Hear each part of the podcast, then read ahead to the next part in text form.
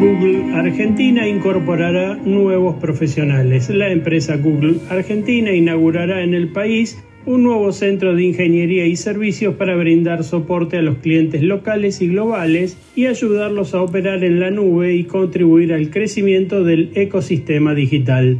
Para ello, contratará talento local para ocupar nuevas posiciones en su centro de ingeniería y servicios, que brindarán soporte para la implementación de soluciones de migración de data centers, big data, analytics e inteligencia artificial.